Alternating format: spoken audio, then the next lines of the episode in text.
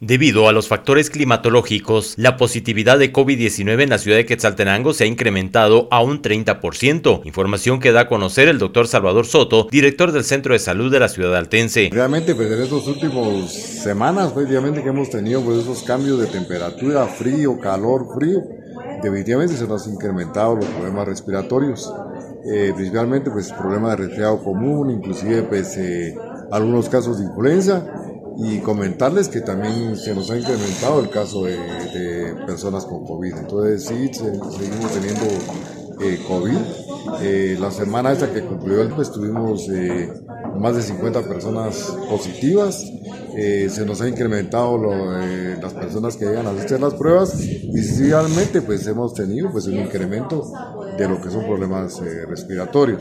Lo que sí no hemos tenido es pacientes pues, que positivos a COVID se ha requerido de, enviarlos a un centro hospitalario. Si no ha sido de leve a moderado. Pues eh, estaba viendo el día de hoy que con la última semana tenemos un 30% de positividad.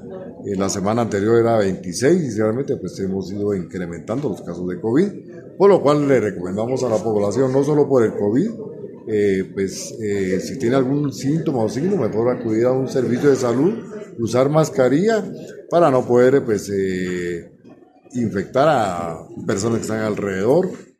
Lo que es el lavado de manos, que eso es muy indispensable, muy necesario para evitar pues no solo problemas respiratorios, sino también problemas gastrointestinales y lo que es también ventilar las viviendas, porque eso es muy importante.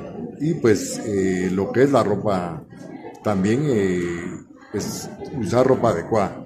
Yo sé que a veces ahí sí es mantener mejor siempre algo una chumpa un suéter porque estos cambios afectan como les digo a veces hay calor al rato hay frío y definitivamente esos cambios pues eh, ha sido la más afectada siempre ha sido eh, los de, de 20 a 40 50 años Siempre hemos tenido pues casos de niños, pero sí la más afectada es más o menos ese promedio de.